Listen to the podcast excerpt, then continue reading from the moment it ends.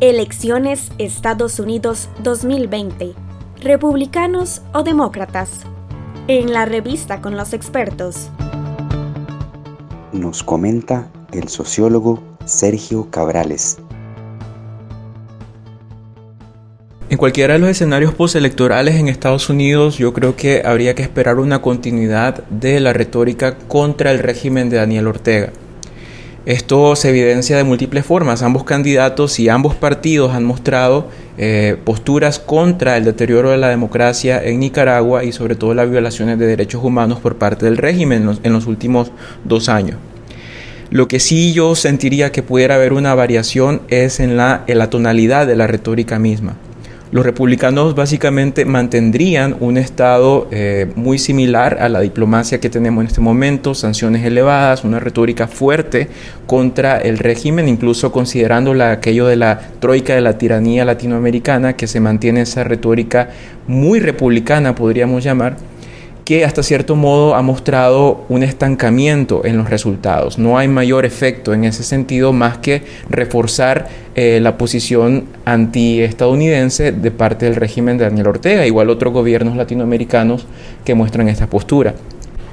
Por otro lado, con una victoria demócrata, yo creo que pudiesen esperarse algunos acercamientos claves, muy diplomáticos, muy estratégicos para tratar de buscar salidas más viables a la crisis, sobre todo en un contexto de un año electoral, ¿verdad?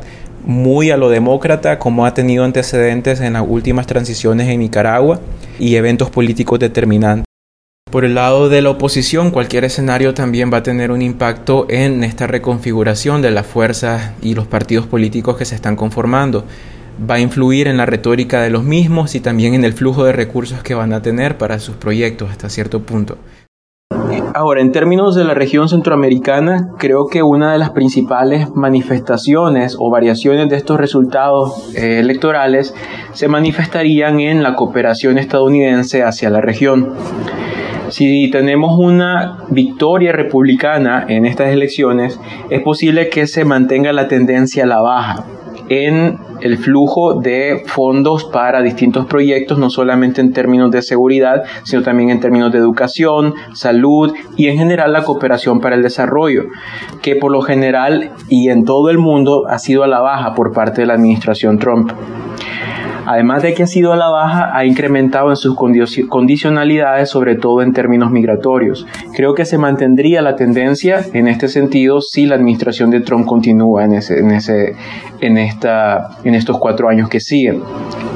Por otro lado, con una victoria demócrata, tendríamos posiblemente una mayor atención a la región, pero en términos más estructurales.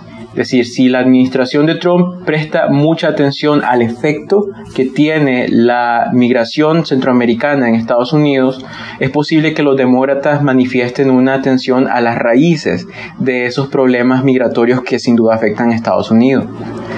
Entonces observaríamos posiblemente un aumento de la cooperación estadounidense en todo lo que es la ayuda para el desarrollo y sobre todo tal vez un levantamiento de algunas condicionalidades. Esto puede tener algún efecto ciertamente en el relajamiento de los gobiernos sobre cumplir, ciertos estándares que pone Estados Unidos, sobre todo en términos de migración y, atención a temas de seguridad pero pues ciertamente es una ayuda que es necesaria para la región y tendría un efecto social en, estos términos.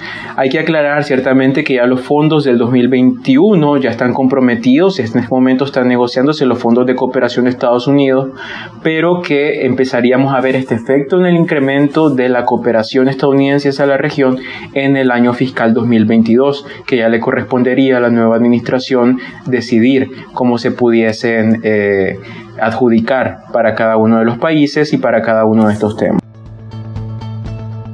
Estamos en las plataformas de Spotify, Apple Podcast, Google y Anchor como la revista. La revista.